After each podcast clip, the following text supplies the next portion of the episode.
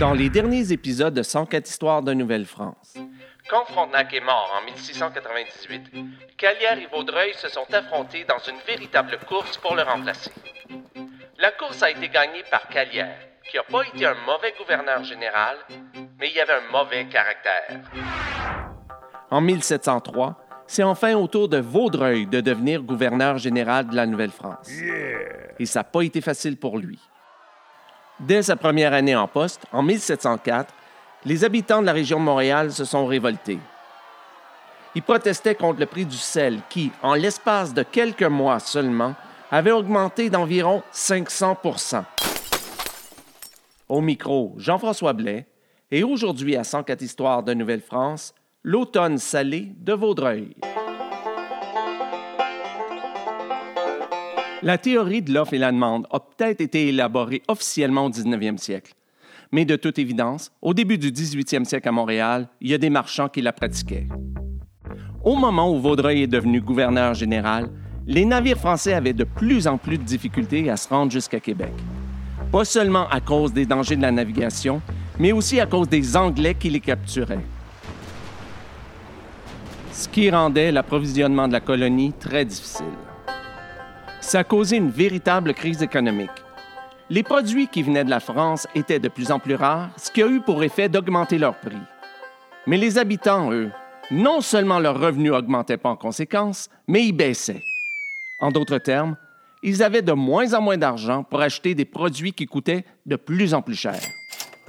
Les habitants auraient bien aimé être autosuffisants, mais selon la loi, ils étaient obligés d'acheter certains produits directement de la France. S'ils les produisaient eux-mêmes, ce serait considéré comme de la compétition directe avec la France, et ça, c'était interdit.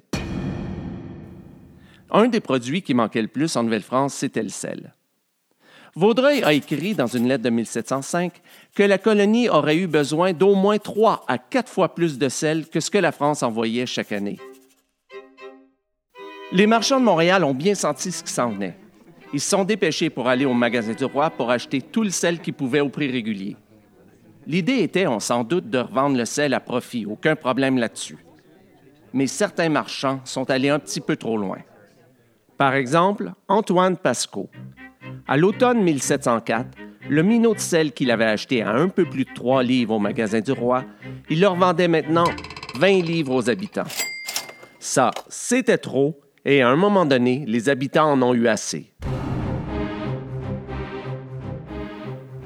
Le mardi 18 novembre 1704, de 200 à 300 habitants sont partis en direction de Montréal pour protester contre le prix du sel. Ça semble peut-être pas beaucoup à nos yeux, mais c'était quand même environ 10% de la population. Et ils avaient bien choisi leur moment, parce que toutes les figures d'autorité de Montréal étaient à ce moment-là à Québec. Ramsey y était pour recevoir sa commission de gouverneur de Montréal. Celui qui devait le remplacer en son absence, le lieutenant de roi François de Galifet, y avait passé tout l'été. Et celui qui devait remplacer le remplaçant, le major Michel Leneuf de la Vallière, attendait d'embarquer sur un navire pour la France. C'était donc un officier des troupes, un nommé François Lefebvre Duplessis-Fabert, qui était en charge de la ville ce jour-là. Quand il a entendu la nouvelle, il a agi rapidement. Il a fait fermer les portes de la ville et il a fait armer les troupes. Le supérieur du séminaire de Saint-Sulpice, François Vachon de Belmont, et le premier lieutenant général civil et criminel par intérim, Jacques-Alexis Fleury Deschambault, sont allés tous deux parler aux habitants pour tenter de les calmer, mais sans grand succès. Mais en voyant que les portes de la ville avaient été fermées et que les troupes avaient été armées, ils se sont rendus à l'évidence. Ils sont partis, mais en menaçant de revenir le dimanche suivant, mieux préparés et encore plus déterminés. Le lendemain de l'émeute, le mercredi 19 novembre, celui qui devait remplacer le gouverneur en son absence, François de Galifet, était enfin de retour à Montréal. Quand il a appris ce qui s'était passé la veille, il a demandé au lieutenant général civil et criminel de rédiger une ordonnance et ensuite d'aller fouiller chez tous les marchands pour saisir le sel. Ensuite, il a convoqué tous les marchands de Montréal et il leur a demandé d'arrêter de vendre le sel à un prix de fou. Et sans doute pour leur faire peur, il a aussi dit qu'il enverrait un messager à Québec aussitôt que possible pour informer Vaudreuil de ce qui venait de se passer.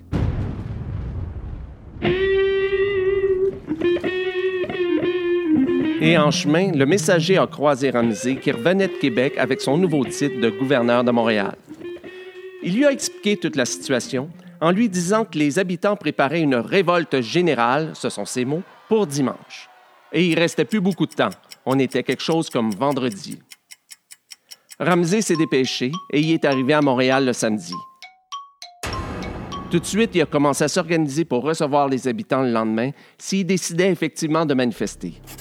Il a tout d'abord fait publier la nouvelle qu'il en coûterait très cher aux habitants s'ils mettaient leurs menaces à exécution.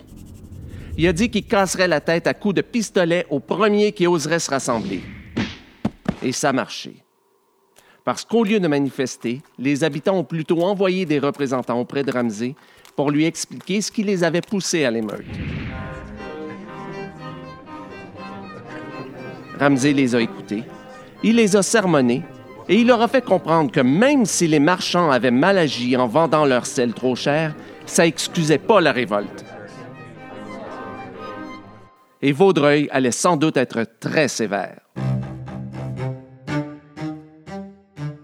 Quand Vaudreuil est arrivé à Montréal, quelques jours plus tard, tout le monde attendait de voir sa réaction. Et plusieurs personnes sont venues le voir pour tenter de le convaincre de ne pas être trop sévère envers les habitants. Ramsey lui a proposé de punir ceux qui avaient mené la manifestation, mais de faire preuve de clémence envers les autres s'ils reconnaissaient leur tort et s'ils promettaient de plus jamais participer à une activité comme celle-là.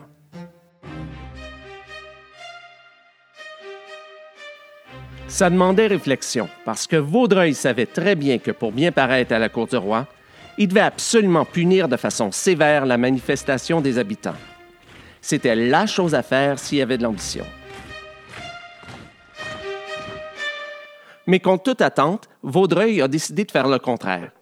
Il a seulement réprimandé l'organisateur de la manifestation et il a fait publier une ordonnance qui interdisait aux habitants de tenir des assemblées. Sa décision a fait plaisir aux habitants, on s'en doute, et ça fait augmenter sa popularité aussi. Mais du côté de ses ennemis, ils n'ont pas hésité à qualifier sa décision de faiblesse. Mais lui, de son côté, il disait qu'au contraire, J'ai cru qu'il était bien plus de gouverneurs comme moi dompterait dans la misère du peuple que de le réduire à la dernière des nécessités qui est le désespoir. Chose certaine, ça n'a pas plu à la cour du roi.